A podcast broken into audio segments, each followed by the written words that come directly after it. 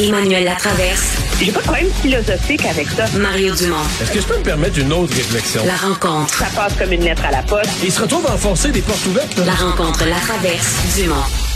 Bonjour Emmanuel. Bonjour. Alors le variant Omicron là, qui s'invite, euh, évidemment le monde politique qui a pas de quand, quand le monde scientifique a pas de réponse claire, qu'on est encore à étudier, comprendre, de voir par exemple la, la, la sévérité, l'effet du vaccin, etc. Le politique peut pas avoir de réponse si claire, mais on sent quand même que tout le monde est sur le qui vive. Là. Oui, tout le monde est sur le sur le, le qui-vive, mais sans les sentiments de panique qu'on a déjà vus euh, se manifester de la part dans le débat public suite à l'émergence d'autres variants, d'autres menaces. Moi, je trouve que le ministre Dubé a été très clair aujourd'hui. Là, on est dans le flou pour deux semaines. C'est clair, on comprend. C'est la durée que ça prend pour savoir si euh, ce variant-là résiste au vaccin ou pas, etc. Moi, ce qui m'a frappé aujourd'hui, je pense que c'est la première fois que j'ai entendu dans le même point de presse ministre de la Santé du Québec vanter autant la collaboration avec Ottawa. Pas marqué. Ah, c'est pas fou, c'est vrai. Hein? plus en contact avec M. Duclos, etc. Donc, on sent, euh, moi, je vois là-dedans un ministre de la Santé qui est beaucoup plus proactif, peut-être, que l'était Mme Haïdou, là. Euh, et euh, et c'est clair qu'on est en train de plancher à Ottawa sur des mesures supplémentaires aux frontières. Ouais, ça, ça là, Euh, là-dessus, euh, pour les voyageurs, là, il y a un questionnement. Euh, bon, je pense euh, les voyageurs à l'heure actuelle qui sont pris en Afrique du Sud, il y en a quelques-uns là. Euh, pour eux, c'est pas drôle, mais même pour les autres voyageurs, si tu te retrouves, si tu vas passer deux semaines dans un pays, puis que dans ce pays-là, il y a une éclosion majeure là, d'Omicron pendant que de variant Omicron pendant que tu es là. Je pense qu'il faut être réaliste. Là. Tu te mets à risque, il y a de la quarantaine, il y a des mesures spéciales au retour. là. Ben, ce qui est clair, c'est que tu vois, l'On- l'Ontario est la première province à l'avoir demandé euh, ouvertement, c'est qu'il y ait du dépistage à l'arrivée. Donc, quand on débarque de l'avion à l'aéroport, qu'il y ait un dépistage de mis en place. Euh, Québec aussi. Je pense que toutes les provinces voudraient ça. Ce que Ottawa fait valoir, c'est oui, on est d'accord, mais ça ne pas en criant ciseaux. Euh, pour deux raisons. D'un, c'est des infrastructures importantes à, déployer. Si tu veux pas que ça soit une file de cinq heures d'attente pour dépister les gens qui débarquent en masse des avions. Et de deux, la préoccupation, c'est que si on veut que ce soit efficace, il faut qu'il y ait la capacité d'analyse qui vienne avec. Et là, on n'est pas seulement en train de voir si euh, c'est positif ou négatif à la COVID en général. Il faut avoir les capacités de criblage, de séquençage pour voir si c'est le Omicron ou pas là, qui est rentré. Alors, c'est ça, d'après ce que je comprends, qu'on est en train d'attacher en ce moment du côté d'Ottawa. Une annonce serait imminente, peut-être demain, après-demain ou plus tard. Euh, maintenant, la question que tout le monde se pose, c'est est-ce que ça veut dire le retour des quarantaines ou pas? En ce moment, les seules personnes qui sont soumises à une quarantaine, c'est les gens qui sont non vaccinés. Et là, c'est pas clair dans les informations que j'ai. Euh, Est-ce qu'on va imposer ces quarantaines-là obligatoires aux gens qui viennent de pays où il y en a beaucoup? Le problème, c'est que je pense que tout le monde a compris qu'à la vitesse où vont les choses, Il y en a la fin partout. de la semaine, Il y en a partout. partout. C'est ça, que j'allais dire. Puis il est super contagieux. Fait que s'il y en a partout, c'est assez euh, risqué de penser qu'il y en aura beaucoup partout tantôt, là. Ben, c'est ça. Alors, est-ce qu'on, est-ce que les gens vaccinés pourront faire une quarantaine? Je- euh, chez eux en attendant le résultat du test? Oui, il reste encore des, des, des points à attacher, je pense. Mais la première chose qu'Ottawa va annoncer, c'est probablement un mécanisme de dépistage plus serré à l'arrivée au point de contrôle parce que je pense que ce qui rassure les autorités canadiennes, c'est de dire, hey, finalement, ça marche notre affaire. On en a trouvé un. On en on en a trouvé trois, là, tu sais, en, en quatre jours, là. Donc, les mécanismes de- d'identification, de dépistage sont efficaces. Ouais. Contrairement aux États-Unis où on continue à se faire à croire qu'il n'y en a pas, là, tu sais. Alors, il, il- il s'agit de mettre un système en place pour euh, pour encadrer ça parce que moi j'ai remarqué à quel point M. Dubé a dit souvent il faut apprendre à vivre avec la COVID. Je pense qu'il n'y a aucun pays qui veut remettre Mais- tous les voyages internationaux sur la glace pour un autre six mois là. Mais apprendre à vivre avec la COVID, c'est ça dit tout puis ça vit ça dit rien dans le sens que c'est non mais dans le sens que Emmanuel on fait juste ça là, on vit avec la Covid euh, dans le sens qu'on est là là puis on vit là, on fait tu sais je veux dire, on, on, a recommencé des activités régulières puis on fait attention puis mais tu sais euh, on apprend à vivre avec la COVID, mais on vit pas, on vit pas de la même manière avec la COVID. Euh, si il euh, y en a un petit peu, deux, trois cents cas par jour, puis euh, mes parents âgés dans, le Bas-Saint-Laurent, il y en a zéro cas dans leur région, puis tout ça. Puis si tu t'annonces qu'il y a des éclosions majeures partout, puis qu'ils vont faire l'épicerie à 85 ans, puis ils se disent, mais là probablement que dans l'épicerie aujourd'hui, il y en a au moins cinq cas parce qu'il y a une éclosion majeure dans notre région. Tu sais, on vit avec pareil, là, mais on vit différemment.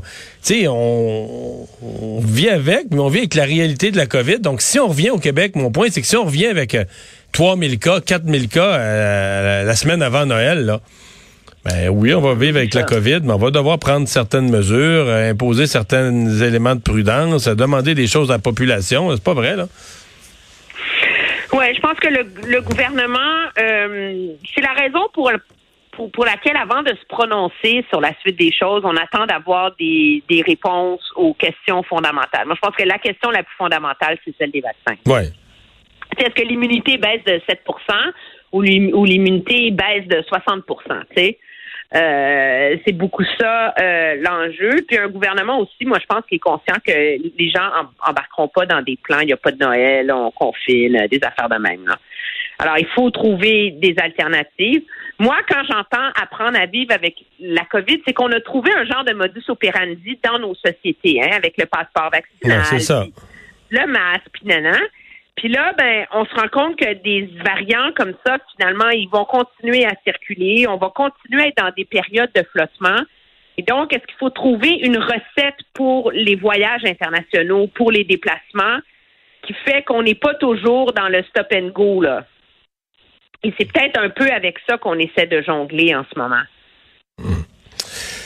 Puis moi, j'oserais dire que si euh, le 6 décembre, la date fixée, si euh, le portrait est encore très, très, très, très flou, puis en augmentation, je pense pas qu'il faille exclure que le gouvernement demande à la population, euh, donnez-nous une autre semaine, on sait pas trop le gouvernement va hésiter à se mouiller parce que les deux hypothèses lui font peur. L'hypothèse de restreindre la capacité de fêter Noël une deuxième année consécutive terrorise le gouvernement, mais l'hypothèse de l'échapper complètement puis d'avoir un mois de janvier d'enfer dans les hôpitaux terrorise le gouvernement. Donc, euh, quand tu as peur des deux options, tu te donnes le maximum de temps pour voir euh, dans quel portrait de dans quel portrait de situation tu prends ta décision. Donc, moi, je pense que ça va se rendre au, au, 13. De toute façon, on regarde Pfizer du vendredi dernier, le 26, que ça leur prenait deux semaines de savoir si le vaccin fonctionne vraiment. C'est ce que je pense aussi. Au 10. Est-ce que Mme Anglade, il faut, il faut se garder du temps, est-ce que Mme Anglade a passé son test, euh, son congrès politique? Un, premier test, je pense, qui était d'avoir un bon congrès, de mettre euh, une grande idée sur la table, euh, tu sais, de requinquer un peu euh, ses membres. Mais, on sort elle, a l'appui de ses membres. Oui, mais on sort du congrès, je pense, conscient de tout le travail qui reste à faire maintenant qu'on a réglé la question du, leadership. De un, euh, toute cette histoire là, de Québec solidaire light, là, moi, je ne souscris pas à cette théorie-là, là, du tout. Je pense que ce qu'elle a présenté, c'est pas du Québec solidaire, là. C'est pas. Euh, ça dépend des sujets. Son, son projet éco, son projet éco, non, tout à fait, ça, je suis d'accord. Moi, je trouve que son, son, et puis c'est le projet, c'est celui sur lequel elle est engagée. Le reste, il y a des factions dans des partis avant achetés par la fenêtre, etc. Mais ce que ça illustre, c'est une genre de fracture, hein, qui est normale dans un parti entre l'aile plus jeune qui est dans le renouveau et l'aile plus traditionnelle. Généralement, dans un parti politique, il y a quelque chose qui permet de maintenir le ciment hein, entre les différentes tendances. Au Parti libéral, ça a toujours été le fédéralisme, mais pas de c'était pas la réflexion autour du fédéralisme. C'était on est anti-référendum, anti-souveraineté.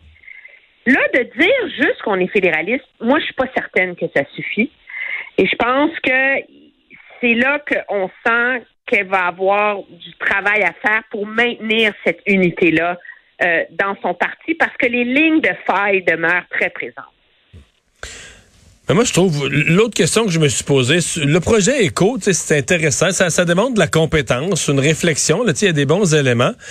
C'est juste, euh, tu sais, normalement, quelque chose doit appartenir en propre à un parti, et euh, le définir. mettons l'hydrogène vert, l'idée de produire de l'hydrogène euh, comme, comme, comme carburant, là, si on peut, carburant propre. Est-ce que ça, c'est est-ce que c'est libéral comme idée? Là? Oui, le Parti libéral a fait un plan avec ça, d'investir des milliards. Mais je veux dire, mettons, François Legault, là, il est-tu contre ça, lui? Tu sais, ou euh, Paul ben il veut faire une société d'État Mais non, je sais bien. Puis mais Paul Saint-Pierre Plamondon, là, si tu le poussais en entrevue, je pense pas qu'il te dirait non, l'hydrogène, jamais. Tu comprends? Fait que tu sais, ce que, ce que tous les partis sont d'accord, ce que tous les partis, à quoi tous les partis adhèrent, est-ce que c'est vraiment un élément de démarcation? Oui, quand c'est elle qui le formule dans un discours, là, elle le présente à sa façon. Mais dans une campagne électorale, dans un débat, est-ce que vraiment on va débattre d'hydrogène, un sujet dont les, autour duquel les quatre partis sont d'accord, ou plus ou moins? C'est ça que je suis pas certain que c'est un élément un élément réel. En fin de semaine, c'est un élément mobilisateur pour avoir l'air, elle, de porter un grand projet.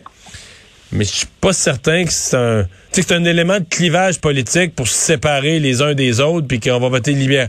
sais que des gens vont voter libéral à cause d'hydrogène, je, je, je, sens moins ça. Vraiment. Non, mais c'est parce qu'il y en a un clivage politique au Québec et il demeure. C'est la question nationale. On peut la décliner de plein de façons. Mais là, elle a changé. C'est ça. C'est plus souverainiste fédéraliste. C'est l'identité maintenant. Oui. Puis elle, euh... on sait pas là-dessus, tu sais. Ben, multiculturaliste, ça, c'est identitaire. Écoute, elle a quand même, le Parti libéral a voté euh, contre la loi 21 avec Québec solidaire. Moi, dans ma tête, il y a deux partis identitaires, la CAQ et le PQ, puis il y a deux partis euh, multiculturalistes, euh, c'est Québec solidaire et le Parti libéral. Ça, c'est, c'est le nouvel axe là, autour desquels les partis sont, sont séparés beaucoup maintenant au, dans, dans, le débat politique québécois. À suivre. et merci, Emmanuel. À demain. Très bien, au revoir.